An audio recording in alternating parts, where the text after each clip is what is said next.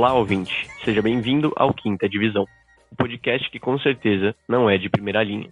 E o assunto da vez será sobre o melhor campeonato do mundo, a Copa Libertadores. E vamos à escalação. Começando no gol, com o paredão camisa 1, Matheus Klein. É, boa noite para ninguém, seus bandos de filhotinha de Pablo. Temos também nosso xerife na zaga, camisa 4, Alberto Salvador. Fala galera, hoje a gente vai falar daquele campeonato que, bom, a gente já sabe o final, né? Renatão Gaúcho versus Cuca Beludo. Armando as jogadas do camisa 10 Vitor Tenca, eu mesmo, bem-vindo aos meus companheiros de podcast e aos nossos ouvintes. E óbvio, né? Um dos podcasts mais felizes aqui para eu estar gravando. Finalizando as jogadas do camisa 9 Davi Scatolin. É, boa noite, gente. Queria dizer que o melhor campeonato do mundo fica na conta do Vitão, né, Vitão? Pare por você campeonato sofrido, muito sofrido, muito sofrimento, Libertadores, né? É, desperta tristeza, rancor, falta de amor nas pessoas. Enfim, boa noite aí, boa noite, boa noite, tamo junto. Contamos também com a nossa contratação badaladíssima, o camisa 23, Matheus Braga. E hoje para falar do melhor campeonato do mundo, que possui até um jogador que não é profissional, simplesmente Pablo. Bom, e antes da gente começar o episódio, eu preciso perguntar para você se você já segue a 5 nas redes sociais. É 5tx no Instagram e no Twitter, tudo junto e com um S no começo. Dá uma olhada no conteúdo que a gente posta por lá.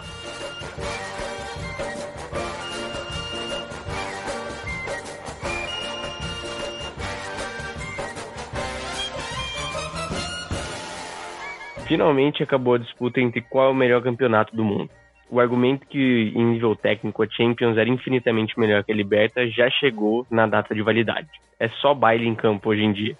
E os responsáveis por elevar esse nível do futebol foram justamente os brasileiros, hein?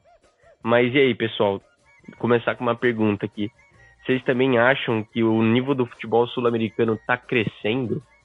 É, eu acredito que seja ao contrário, na verdade que o nível do futebol sul-americano ele esteja cada vez mais diminuindo.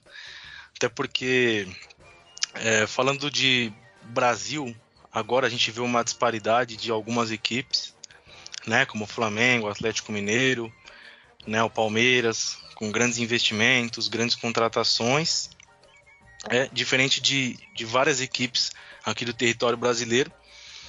E muito é, mais ainda de, de várias equipes é, do território sul-americano, principalmente as equipes é, de países como Equador, Colômbia, é, Peru e vários outros, e até mesmo a Argentina, né? Mesmo a Argentina ainda possuindo um River Plate muito forte, né? Mas um Boca Juniors que, por exemplo, é, não anda mais metendo medo em ninguém. E acredito que, infelizmente, é, um nível só tende a, a baixar, na verdade. Cara, eu concordo em partes com você falou, né? Eu acho que, de fato, né, a gente vê um. Parece que um decaimento, né? Da, da qualidade técnica dos times da, da, América do Sul, né? A gente tinha times que antes a gente tinha aquele medo, né? ah, sei lá, o Olímpia, tradicional no Paraguai, ah, o Penharol. Hoje em dia, sei lá, o Bragantino, com todo respeito, vai, no, vai lá e mete três, sabe? Então eu acho que.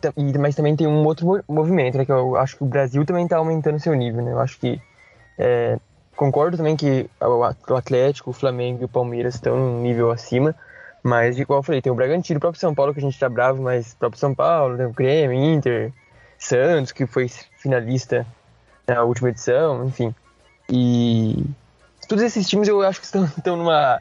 são mais competitivos do que os times grandes, os maiores do, do, dos outros países, sabe? Se lá a gente pega um, maior do, do Paraguai num, sei lá, tá no mesmo nível que o Bragantino, com o Fortaleza, sabe? Então eu acho que o futebol brasileiro tá, tá subindo de nível e o futebol sul-americano, é, fora o Brasil, tá caindo muito. Então me preocupa, né, mano? Igual você falou, o Boca Juniors, porra, eu lembro, lembro 2012, eu, a bomboneira, né, o Corinthians foi jogar contra. Aí em 2013 o Boca eliminou o próprio Corinthians, né, tipo, Boca Juniors, porra, pra dava um medo, assim, né? Hoje em dia, não sei, ainda dá um pouco, né? Porque, porra, é, se não for o maior, é um dos maiores times do continente. Mas mesmo assim, né? Tipo, é inegável que de uns tempos pra cá caiu muito, muito, muito. Então, mano, é, hoje o programa, por parte de três integrantes aqui, vai ser regado a muita desilusão, muito clubismo e tristeza, né? Isso eu já vou adiantar para todo mundo aqui. E eu sou um desses integrantes, né? Então, uh, eu acho que assim, essa ideia de que o, o nível técnico da América do Sul está aumentando, cara, para mim, é, não. Com certeza não. O que está aumentando é o nível técnico de três times: Flamengo, Palmeiras e Atlético. Porque eu ontem até postei lá no Twitter e falei pra, no, no grupo aí pra rapaziada. Se a gente for analisar de 2018 para cá, Libertadores, Brasileiro e Copa do Brasil, em apenas três oportunidades, o título não ficou na mão de Flamengo, Palmeiras ou Atlético. E se a gente contar como Copa do. Ou, desculpa, se a gente contar como Campeonato Brasileiro desse ano, que vai ficar entre um desses três, que na minha cabeça é, é, é certo, né? Então, é, não, eu acho que não é um. Assim, ai, nossa, que bom, o futebol sul-americano tá aumentando, tá melhorando. Até porque esses três times estão melhorando em detrimento do que a gente falou, Boca Junior, River Plate, que estão. Cara, o, River Plate até tá um pouquinho melhor, mas o Boca, por exemplo, ou então os outros grandes é, da América Latina ali, né? Seja, sei lá, Racing, é, Laú, esses times assim míticos, né? Do, da Libertadores, cara, estão irreconhecíveis. O único medo que eles dão agora é fora de campo, né? Seja pela altitude ou seja por, tipo, ah, que medo que a bomboneira dá, enfim. E esse cenário vai se manter por mais alguns longos anos aí, porque é um cenário, além de, claro que é dentro de campo, mas é um reflexo financeiro, né? Então o Flamengo foi um, um time que soube viver, digamos assim, épocas de vacas magras para agora tá vendo as vacas gordas, né? Essa ilustração. O Palmeiras também tem. O Palmeiras está no meio termo, né? Entre um mecenas e o planejamento. E o Atlético Mineiro é exclusivamente é, o investimento ali, né? Do mecenas. E, e, eu não vejo em nenhum outro cenário um time fazendo isso. Eu não vejo São Paulo se fechando. Pelo contrário, São Paulo está gastando muito nenhum outro time na América tá, tá fazendo esse processo. Então, eu acho que chegou finalmente, né? Para você que acompanha o Quinta há algum tempo, sabe que eu sou tenho alergia ao termo hegemonia, mas agora até eu que tento negar isso ao máximo não dá mais. A hegemonia chegou e o futebol brasileiro, pelo menos, vai virar um, um já virou uma La Liga. Só tem três times que, que são francos favoritos a ganhar qualquer coisa. O resto é zebra. Bom, é, eu acho que concordo com tudo que vocês disseram, é inegável que três times aí estão dominando o cenário do futebol brasileiro, o Flamengo, o Palmeiras e o Atlético Mineiro. Só que pelo menos dois desses, né, o Flamengo e o Palmeiras, a gente pode ver que a construção dessa hegemonia entre eles foi construída é, nos últimos anos. O Atlético Mineiro que a gente tem essa coisa mais pontual que foi de uns dois, três anos atrás que se tornou esse time cheio de estrelas aí, como o Matheusão disse, mecenas, pode ser chamado de mercenário, que está investindo no time, que a gente não sabe de onde sai esse dinheiro, mas está saindo. Trouxeram até o Diego Costa agora. E, bom, eu, como eu postei no Twitter esses, essas horas atrás, é, toda essa atmosfera, essa mística dos argentinos, principalmente, serem os bichos papões da Libertadores, no caso, é, ela caiu por terra nessas duas últimas edições, né, que a gente viu que, bom, times como o próprio Santos, o próprio Palmeiras, Flamengo, não deram chance para esses times na Libertadores. É, e aí você vê que está caindo bastante é, no sentido de competitividade com esses times brasileiros. Bom, eu acho que tudo isso passa por essa renovação aí. É, eu concordo com o que o Davi disse. Acho que se a gente sentar e, e analisar, acho que tem uns sete, seis times brasileiros que batem de frente com esses é, grandes aí do restante do continente. E claro que tem esses três que a gente já citou que, bom, eles vão para humilhar, né? Não é nem para jogar de igual para igual. É, e realmente, é, alguns anos atrás, até acredito que três, quatro anos atrás, a gente viu uma disputa maior, né? A gente é, o, o, seu time e enfrentar, por exemplo, uma, é, uma Universidade do Chile lá, lá em Santiago e você já ficava com aquele frio na barriga, sentia um medo, né? Você ainda vai enfrentar uma LDU é, lá em Quito, né? Mas você fica mais com medo da altitude do que realmente do time, é, dos caras e tudo mais. Então já tem essa disparidade, já que já está ficando muito grande, dos times brasileiros para os times sul-americanos e desses três times, né, Atlético Mineiro, Flamengo e Palmeiras em específico, há uma disparidade ainda maior, né? não só aqui no território é, brasileiro, mas no, no continente. Eu acho que eu tô com uma visão um pouco diferente, né? Olhando como torcedor do time, de um desses times que vocês estão falando, né? É, inclusive, eu acho que eu calquei muito do que eu escrevi no meu texto ali inicial de abertura é, baseado nisso e realmente acho que é, eu não vou dizer que é ingenuidade, mas eu, eu olho com um certo positivismo para ver que outros clubes conseguem traçar esse mesmo tipo de planejamento que, é, por exemplo, o Flamengo, o Atlético e o Palmeiras estão tá fazendo. E eu olho isso muito mais em relação ao Palmeiras, porque eu acho que existe uma certa má informação em relação. É, inclusive, é legal vocês já verem hoje em dia como o Palmeiras é esse modelo misto entre é, um grande investidor, né, no caso a Crefisa, e um time bem planejado.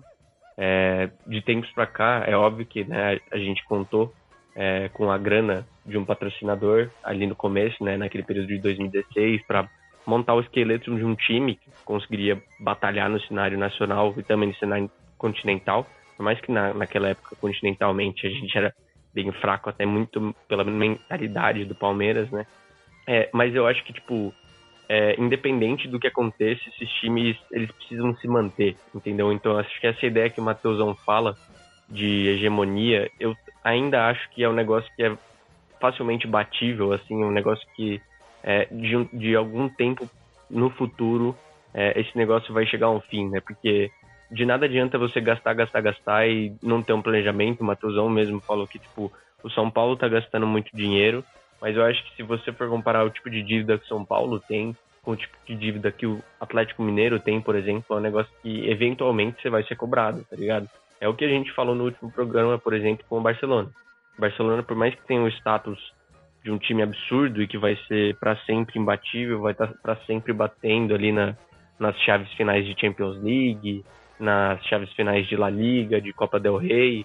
É, hoje em dia deu no que deu, por conta de má administração. Então acho que alguns clubes hoje em dia eles vêm surgindo com modelos próprios que dão uma certa longevidade para o clube. Eu acho que o Fortaleza está dando aula nisso, está se postando de uma, forta, de uma forma bem moderna e afrontosa com os clubes grandes.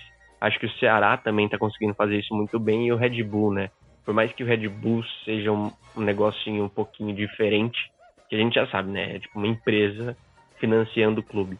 Mas eu espero, do fundo do meu coração, que isso aconteça pra gente também é, não, não formar uma La Liga igual o Matheusão falou, que vai ficar realmente um futebol chato de se ver. É, acho que até mesmo pro próprio torcedor, né? Mano, então antes da gente partir para analisar um pouquinho cada jogo, eu queria lembrar que o Atlético Mineiro pra gente aqui de São Paulo, né, que não tá lá em Minas, às vezes fica meio. não se fala tanto disso.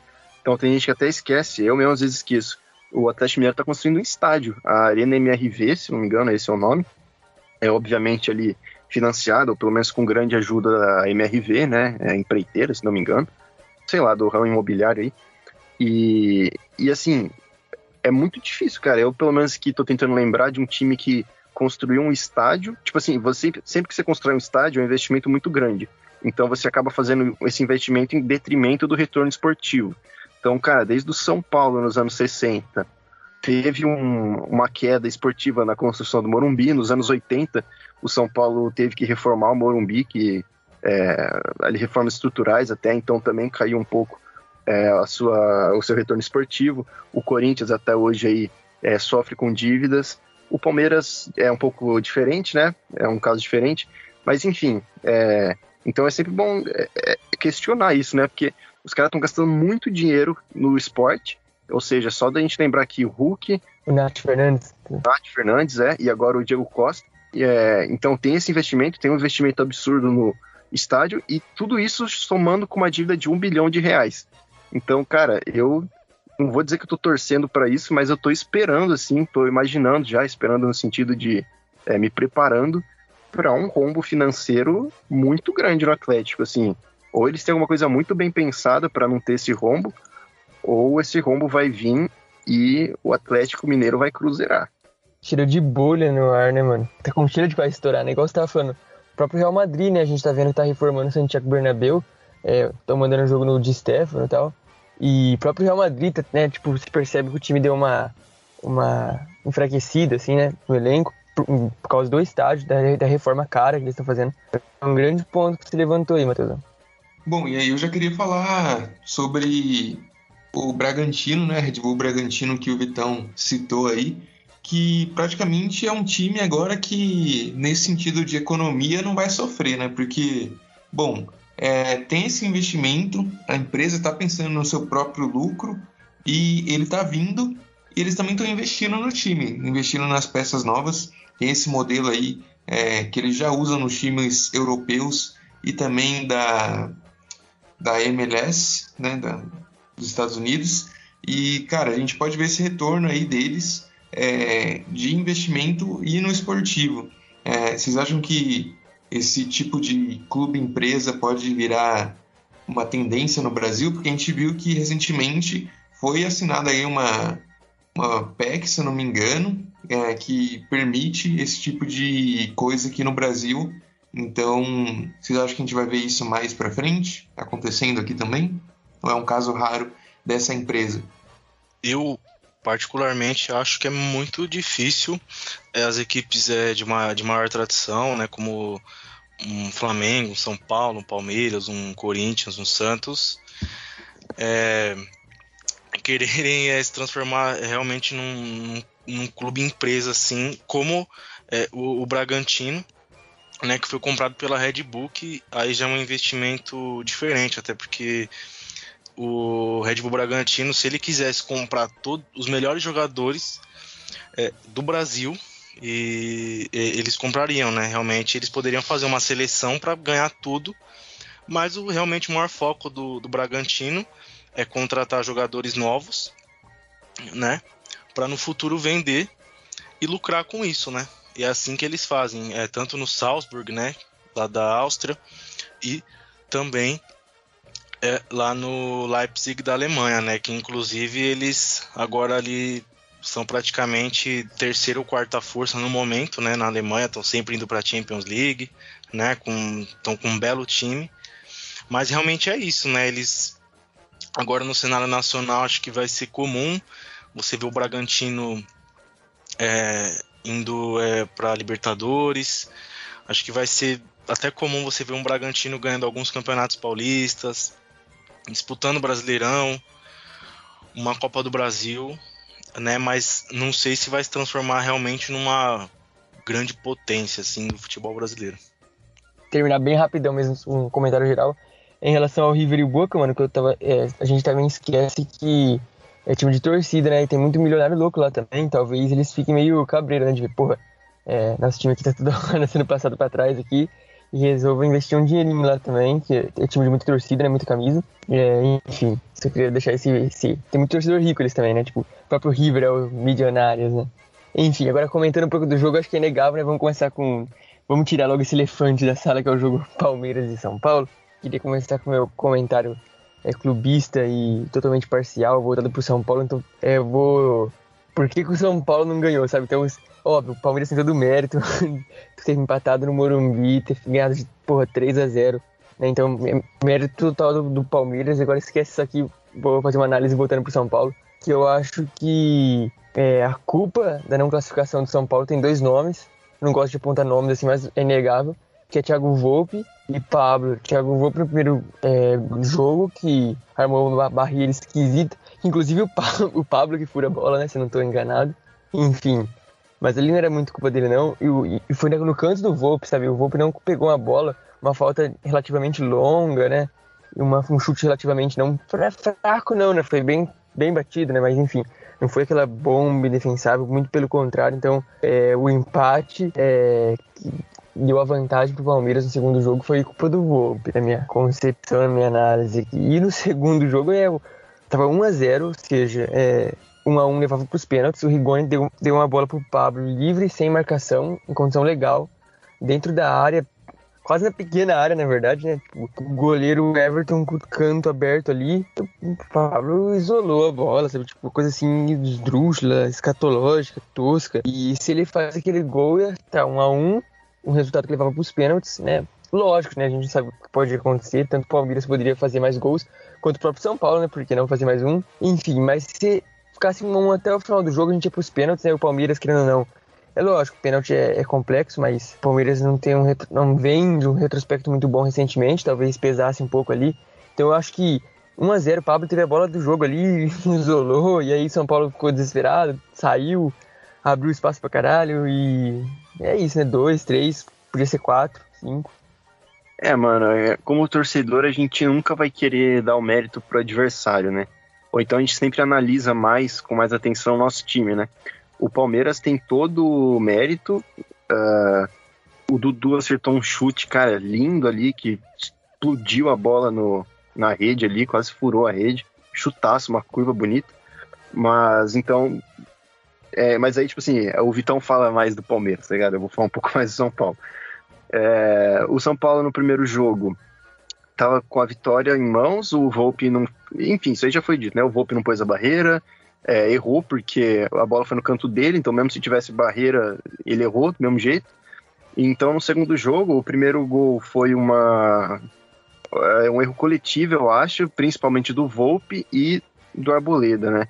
O Arboleda ele foi louco para o ataque com a bola, perdeu a bola, deixou a defesa aberta Aí o Daniel Alves, asno animal, como a toda a experiência que se espera dele, ele tinha que ter feito a falta ali, não fez e caiu no chão e ficou esperando sentado, né? Mano, aquilo foi absurdo, cara. É, ele tinha que dar um soco na nuca ali do. Acho que era o Zé Rafael, né? Mano, é, aquilo ali não existe. Para um jogador da experiência dele, um defensor da experiência dele, não pode deixar aquilo passar. Não precisa nem tirar a bola, ele tem que fazer a falta. Enfim, aí o lance corre, e o Volpe toma um gol ali completamente defensável. Aí a partir daí o Palmeiras é, espera o São Paulo, essa é verdade, joga no contra-ataque. E aí no contra-ataque, mais pra frente faz o gol, enfim. Uh, e, enfim, o jogo todo mundo viu, né? Todo mundo sabe, o Davizão falou muito bem. É, pro, o que fica de aprendizado desse jogo, eu acho que assim, acabou a paciência com o Pablo.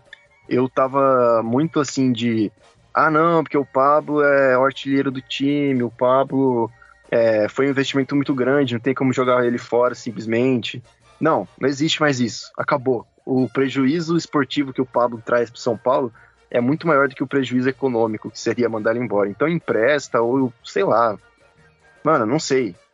Faz uma coisa que esse cara, dá um cargo de técnico para ele, massagista, sei lá. Jogar bola ele não pode mais, pelo menos não no São Paulo. Fato inegável. A diretoria não pode vir falar que, ah, não, é um prejuízo. Foda-se. Ele não pode jogar no São Paulo. Acabou a paciência. O outro é o Daniel Alves, que fala que o São Paulo, é, que ele faz mais pelo São Paulo do que o São Paulo por ele. Depois do lance do primeiro gol, duvido que ele tenha coragem de falar isso. Então acho que assim, se o PSG oferecer um, uma coxinha para ele, ele vai, tá ligado? Então manda ele pra lá pra ele batucar com o Neymar. É, sabe, sei lá, manda embora também, não tem mais jeito. E acho que é por aí, mano. O balanço do jogo pro São Paulo é esse. Por mais que pior que tenha sido a cabeça erguida, é, o trabalho é, não acabou. O Crespo é o melhor técnico que passou do São Paulo nesses últimos anos, então não tem o que fazer, não é pra mandar embora, é pra. É isso aí, rapaziada. Estressei. É, o, o São Paulo, claramente, no começo de jogo, você já viu um domínio do Palmeiras gigantesco, né? Aí aos nove minutos, né? Quando o Daniel Alves ele foi foi até foi até engraçado, foi humilhante, né? Você assistir aquilo, humilhante pro Daniel, né? Ele catando o cavaco, aí ele cai no chão de cara e só olha o o, o jogador, o camisa 8 do Palmeiras é Rafael tocando a bola pro Rafael Veiga e o Volpe de joelho, né? E o bracinho de jacaré tomando o gol no canto dele né? Aí a partir daí o São Paulo teve alguns lampejos, né? Teve o chute do, do, do Nestor que passou perto, mas Palmeiras ainda teve chances mais claras. E no segundo tempo, ainda até com uma certa melhora do São Paulo, realmente o Palmeiras conseguiu é, matar o jogo, né? Com aquele golaço do Dudu, né? O Dudu que já pode declarar paternidade aí, né? Pai de São Paulo. Infelizmente, né? Para mim e para meus amigos são paulinos. E Patrick de Paula, né? Que uma estrela muito grande, né? No primeiro jogo, mesmo com a ajuda do, do Volpe, né? Mais uma vez o Volpe, né? Teve agora o seu segundo jogo, né? Contra o São Paulo, o segundo gol, né?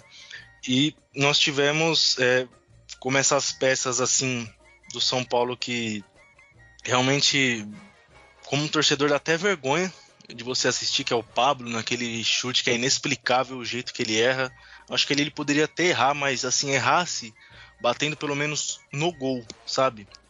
Batendo pro Everton fazer uma defesa, mas nem isso. Ele conseguiu mandar a bola, a bola caiu lá no estádio do Morumbi. E realmente muito vergonhoso. O Volpe também, uma postura que eu não consegui entender. O time do São Paulo inteiro ontem não, não jogou bem, até o próprio Miranda errando muito na saída de bola, né? O Arboleda que quando joga é, contra o time dele de coração também deixa muito a desejar. E foi um jogo totalmente diferente do que, por exemplo, a gente viu na final do Campeonato Paulista, né? Que São Paulo foi muito bem, né? E o que realmente a gente via é do Crespo contra o, o Abel, né? Que era esse domínio do Crespo é, é, sobre o Abel. E realmente nesse jogo foi tudo ao contrário, foi o Abel que dominou o Crespo totalmente.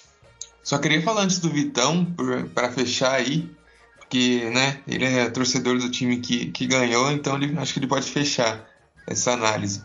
Bom, é, assistindo o jogo, eu vi que o Palmeiras estava com muito mais gana de ganhar do que o São Paulo, né?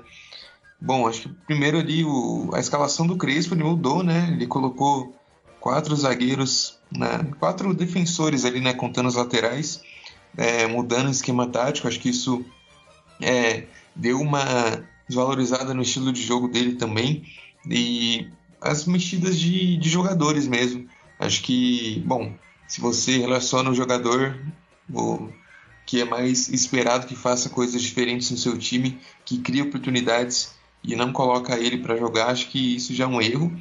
E, bom, acho que ele acertou ali no Rigoni, mas colocar o Pablo como, como companheiro de ataque, acho que já, já insisti no erro ali é, em diversos jogos já. O Pablo ali faz os golzinhos dele quando dá, né? Mas, bom, você viu ali que ele perdeu, cara. Acho que já chamava o reserva na hora. Porque saiu até um meme, né? De todas as possibilidades que ele podia ter chutado e ele conseguiu fazer o mais difícil. Acho que isso aí, que nem o Mateusão disse, cara, assina, assina a demissão, um empréstimo, qualquer coisa, rescisão, porque Bom, o que, o que eu lembrei na hora foi do gol do Nilson que ele perdeu contra o Palmeiras, né? Na final da Copa do Brasil. Cara, não tem explicação, sério. Bom, então acho que é isso minha análise aí desse jogo. Mano, antes de passar pro Vitão, só falar então, o Crespo, esse foi o pior jogo dele, sem sombra de dúvidas, na, no comando de São Paulo. Tanto a escalação eu não acho que foi tão absurda assim. Se o, beleza, o Benítez ali, se não tivesse 100%, seria para entrar no segundo tempo mas depois ele falou que o Benítez não tinha condição de jogo, é, o que não faz nenhum sentido. ou ele tá mentindo, que eu acho pouco provável, né? Ou ele fez uma idiotice sem tamanho. Por que, que você vai levar um jogador que não tem condição de jogo pro, pro, pro campo? Porra, ou pro banco? Retardado. Pra que você tá fazendo isso? Pra assustar o técnico adversário? Isso aí é, não existe mais. Isso aí é futebol anos 90. É, ainda mais ele fez aquele teatro de mandar o Benítez pro, junto com o Rojas pro, pro vestiário, não fez sentido o que ele fez nesse jogo. Além disso, ele tirou o Luan, que é o jogador que só faz gol contra o Palmeiras, e era o era ali o melhor jogador do meio-campo de São Paulo junto com o Nestor, e deixou o Liseiro, que tá um pouco mais fraco. É, então ele botou o Rojas, que, porra, horrível. No finalzinho ele, ele estragou o time. Não estragou o time, mas ele foi pro, pro desespero, né? Encheu de atacante, encheu de meia, aí já, já tinha acabado o jogo mesmo. É, você pode botar na conta essa eliminação do São Paulo, infelizmente do Hernan Crespo, você bota na conta dele, mas mais do que ele ainda nesse departamento médico de São Paulo que não recupera ninguém, né? A gente vê o Luciano aí quase três meses, uma lesão muscular e ninguém explica. O Marquinhos, 18 anos, lesionado, vários jogadores importantes o próprio Benítez, que já tinha problemas é, físicos desde a época de, de Independiente, depois no Vasco também, e no São Paulo também não vai ser diferente, ainda mais no São Paulo, né, com esse departamento médico, essa preparação é, ridícula, né, com o Dr. Sanches, que está lá desde os tempos de Careca e de Careca e de Zete e de Raí, né, e é, isso é o São Paulo, né, tem que haver uma, uma reformulação é, é nessa parte aí. Cara, antes do Vitão encerrar com todos os louros da glória, também queria fazer um aproveitar o gancho do nosso amigo, do Matheus, e fazer uma, uma prestação de serviço público aqui. Se você viu um homem, né, chamado Luciano, 1,78m, assim, cabelo preto, avisa as autoridades competentes como sumiu, né? Cadê o homem? Esse departamento médico não ajuda, como disse, ele não recupera ninguém, gente. É triste, né? Uma outra coisa, o Dudu é inevitavelmente o pai de São Paulo, documento passado, assim. Mas o, o Luciano tá em processo de adoção do Palmeiras também, né? Tá entrando com os trâmites, com a documentação. E ele fez muita falta nesse jogo. Sequestraram ele. Cadê ele? A Leila sequestrou o Luciano. É, é uma possibilidade. Mano, rapaziada, queria falar nada pra vocês não, mas a tática verdadeira aí, agora que a gente tava falando de Crefisa, a gente comprou o time de São Paulo, mano. Foi isso que aconteceu. Compramos cara, pra eles não jogarem nada. Foi isso que aconteceu mesmo. Mas, brincadeiras à parte, é, mano, foi um belíssimo, um ótimo jogo do Palmeiras. É, mano, eu colocaria esse jogo é, como o segundo melhor jogo, talvez o terceiro melhor jogo da história do Abel ali treinando o Palmeiras. Acho que só fica atrás daquele 3 a 0 em cima do River, que foram foi uma situação acho que ainda um pouquinho mais delicada, né, pra gente estar tá lá na Argentina e ter sido o primeiro jogo. E eu acho que é foda, né, porque no próximo jogo a gente quase rodou. E, mano, eu acho que na final da Copa do Brasil, aquele jogo, aquele segundo jogo contra o Grêmio, é, a gente também jogou assim, mano. Assim, os caras não ofereceram um pingo de, de dificuldade pra gente. Eu acho que o São Paulo ofereceu um pouquinho mais nesse jogo que, que aquele Grêmio. É, e aí, traçando até um paralelo também com aquele jogo do Grêmio, o, mano, o Matheusão falou com muita precisão o que aconteceu ali, que tipo, mano, um lance daqueles que o Zé Rafael pega do meio campo e sai correndo até, tipo, a boca da área, mano, um jogador, um defensor, principalmente um defensor experiente como Daniel Alves, não pode deixar o negócio daquele acontecer. Lembro que na final da Copa do Brasil foi o Veiga, né? Foram o papel inverter um pouquinho. O Rafael Veiga pegou lá de trás mano, saiu correndo. O Tassiano veio atrás e, mano, tipo, ao invés de você quebrar o cara na porrada e ganhar só um amarelo, porque, tipo, tinha muito defensor na frente, o cara deixa o jogo seguir, tá ligado? E aí, isso aí acontece o que aconteceu, né? É, o Rafael Veiga fez um jogo muito, muito, muito bom. É, eu, eu, vi que muitos palmeirenses estavam é, pedindo tipo, que o jogo entrasse com o Gustavo Scarpa, né? O Scarpa tá numa fase um pouquinho melhor, talvez. Só que, mano, o Veiga, assim, é um cara que ele virou no início do ano e falou, mano, essa Libertadores aqui é minha, eu vou ser protagonista com esse time do Palmeiras. E, mano, até agora, dentro da Libertadores, o cara tá fazendo, tá tendo um papel, mano, assim, essencial. Cara tá jogando muita bola. É... E aí, assim, esse jogo também serviu muito, na minha visão, né? para acalmar um pouquinho dos ânimos que vocês sabem que eu, eu acho que a torcida do Palmeiras é extremamente chata.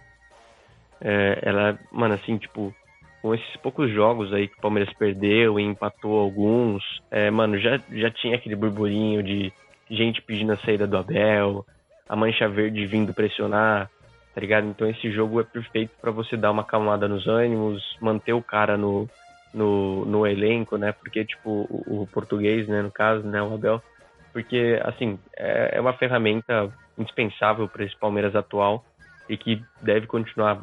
Acho que não vai ganhar essa Libertadores. Acho que vendo agora que a gente vai enfrentar o Galo vai ser um negócio muito difícil da gente passar. É, mas, assim, é um projeto longo aí que a gente tem que, tem que manter. E, é, rapaziada, é foda não comentar aí que o Dudu realmente, mano, o cara deita muito fácil em cima de São Paulo. Ele, tipo, não tinha voltado bem. Ele tava bem mal, inclusive. Não tinha um, um futebol é, bom comparado ao que ele apresentava naquela época que ele jogava no Palmeiras antes. E, mano, tipo, ele pegou esses dois jogos contra o São Paulo e, tipo, o cara renasceu, mano. Juro, tá? Ele, tipo, jogou absurdamente bem. Dominou o meio-campo, dominou as pontas também. E outro cara que eu gostei muito, muito de ver, que eu acho que jogou muito bem nesses jogos, foi o Renan. É, meio zagueiro, meio lateral esquerdo aí nesses jogos. E, mano, tipo, o cara é um moleque, assim, só que ele tem muita responsa, velho. Tipo, nossa, é, eu acho que foi um jogo, assim, pra, pra gente provar que os jogadores, eles, eles conseguem é, desenvolver o seu papel é, de uma forma maestral, assim, e eu acho que a gente vem criando essa casquinha na Libertadores aí, que antes o Palmeiras talvez não tinha. Agora a expectativa para essas semifinais, né? O Flamengo, esses dois jogos contra o Olímpia, não tem nem que falar, né? Um 4 a 1 é, lá em Assunção e agora um 5 a 1 lá em Brasília, né? A manda do Flamengo. Simplesmente 9 a 2 no agregado, em que o Olímpia não conseguiu criar nada. O Flamengo é, do, dominando esse Flamengo do Renato Gaúcho, ele dá um, um certo medo, né? Realmente para quem não é flamenguista, porque ele lembra muito aquele Flamengo de Jorge Jesus, né? E aí é muito complicado vencer esse, esse time, né? Eu, eu particularmente torcendo para um Fla-Flu, né? A gente vai ver amanhã. O Flamengo, é, na minha visão, já tá na final. E do outro lado a gente tem uma grande semifinal que vai ser bem difícil, né? Realmente com, com Palmeiras Atlético Mineiro. Palmeiras que nesse último jogo humilhou o São Paulo e um Atlético Mineiro que contra o River Plate também, é, principalmente nesse segundo jogo, um 3 a 0 que o River Plate ainda teve alguns lampejos, mas o Atlético dominou. Um golaço né, do, do Zaracho. Depois o Hulk também, que tá, tá jogando um absurdo, né? Fez outro golaço. E esse 3 a 0 ele, ele representa muito pro Atlético, né? Até porque é, na última fase eles eliminaram Boca Juniors, né? Simplesmente eliminaram um dos dois maiores times não só da Argentina, mas da América do Sul, né? E o Boca mesmo é, que não, não, não tenha mais um grande elenco, não venha de uma fase tão tão gloriosa, ainda é o Boca Juniors, né? Bom, e aí então, já passando para a gente analisar as semifinais, eu tô querendo muito que seja um Fla-Flu também, mas acho que o Barcelona em casa vai conseguir ganhar do, do Flu ali, porque, cara, altitude, tem tudo é, a favor deles, o resultado dos gols no Maracanã também. Então acho que infelizmente vai dar é, Flamengo e Barcelona. O Flamengo que humilhou aí o Barcelona no ano passado na fase de grupos. É, passou sem dificuldade alguma. Agora os caras vão se encontrar talvez na semifinal. E do outro lado, acho que, cara, o, Palmeiras está jogando humanamente é, bem, mas o Atlético está jogando num nível desproporcional ao que consegue aí já é, perceber no futebol brasileiro. Com o elenco que tem, tem opções no banco, tem tudo. Acho que, cara, perdão aí, Vitão, mas já tô com dó do que vai acontecer com o seu Palmares, hein? Bundagu vai é cometer é um crime. É, não, mas é isso mesmo, velho. Tipo, eu acho que, por exemplo, na. Assim, a temporada passada, né? A Libertadores passada que a gente ganhou, é inegável que a gente passou por uma, um chaveamento mais tranquilo, né? É, e, tipo, eu, eu acho que se a gente fosse igualar qualquer adversário que a gente for pegar com o River do ano passado, que era um adversário muito difícil, talvez a gente tenha que, que igualar esse Atlético Mineiro. O problema é que, tipo, mesmo vai, suponha, é, supondo que a gente pega esse Atlético e ganha desse Atlético de alguma forma aí que eu, sinceramente, eu não boto muita fé. E, e, eu, eu não boto muita fé não porque eu não acredito nesse elenco do Palmeiras. Eu acho que, mano, o pessoal tá jogando muito bem. E, mano, eu tô batendo nessa tecla que o Palmeiras tá criando uma casca no Libertadores que, mano, foi um negócio assim de um, assim, de um campeonato pro outro, porque a gente passava uns vexame bizarro, aquele com o Benedetto lá do, do Boca Juniors foi absurdo, assim. E a gente já tinha essa base desse, desse elenco. Inclusive, por exemplo, é, se a gente for parar para pensar na, é, no sistema defensivo, aquele jogo que a gente perdeu era o Everton, Luan, Gustavo Gomes e Marcos Rocha. É, então, assim, a gente tem uma bela base daquela época é, jogando o, o mesmo campeonato de uma forma totalmente diferente. Então, voltando para o que eu estava falando, é, vamos supor que a gente passe desse, desse galo. É, a gente ainda na final provavelmente chegaria contra um Flamengo que estaria nesse mesmo nível ainda, entendeu? Então, tipo, é o desafio em dose dupla e a gente já passou por um baita de um desafio também, que foi é, passar de São Paulo. Tipo, por mais que a gente tenha ganhado por um placar largo nesse último jogo, o São Paulo ainda assim é um, é um adversário extremamente difícil. É, é, um time que joga muito bem. O, Crespo estava postando um jogo muito difícil contra o Palmeiras em outros campeonatos também. É, e tem todo o lance da rivalidade, do tabu. É, mas eu acho que é meio que negável, né? O, essa final aí ser um Flamengo e Atlético Mineiro. É, vamos só ver, né, quem ganha, porque eu acho difícil de chutar por enquanto. Pô, rapaziada, então vamos pro, pros palpites rápidos aqui. É, vamos fazer o caminho então. Qual vai ser a semis? A... Não, pera, semis a gente já tem, né? Então qual vai ser a final e quem vai ser o campeão? Na minha opinião, é, minha torcida vai pro Atlético Mineiro, né? Porque por motivos básicos de clubismo, eu não quero mais um tricampeão da Libertadores, né? Porque um dia, quando São Paulo era um time hegemônico, um time respeitado, São Paulo já foi o único tri, único tri da Libertadores, né? Então, esse dia já existiu, rapaziada, pois é. Mas enfim, eu não quero mais um e muito menos mais, é, é, mais um em São Paulo e muito menos o Flamengo também, que é um time detestável, um time nojento, né? Dentro e fora de campo. Então vamos, meu Galo. Para a torcida do Galo forte, vingador, para vingar a gente contra o Palmeiras, mas eu tô na torcida ferrenha pelo Barcelona de Guayaquil e avante Barcelona de Guayaquil vão ganhar para nenhum time brasileiro conseguir um título, né? Apesar de eu gostar, gostar não, mas apesar de eu preferir o Atlético nesse, nesse, nesse contexto, né? Muito bem, Matheusão pontuou em relação ao Flamengo, mas eu tô com o Barcelona de Guayaquil e não abro. É, eu já dei uma palhinha aí do que eu achava que vai rolar. É, eu acho que o Palmeiras, infelizmente, vai cair para cima do Atlético. E é, o Caião até falou que essa fita que eu falo aí é pra, porque eu sou bom de zica, mas não é nada não, mano. É tipo real que eu acho. É, eu acho que vai ter um Fla-Flu na semifinal e o Flamengo vai passar. tipo, não tem jeito, mano. Os caras estão, tipo, muito bem também. Mas, assim, é, os caras estão falando aí de torcida. Se o Palmeiras não passasse, né? É, com certeza o time que eu torceria seria o pro Fluminense, até porque eu tenho um carinho enorme pelo técnico dos caras lá, o Roger Machado. Mano, eu gosto muito, muito do Roger Machado, porque, assim, fora o fato dele ser uma pessoa extremamente do bem, né? Eu vi que recentemente o cara, tipo, financiou é, o, o, lançamento de livro infantil, se não me engano. O cara é muito gente boa.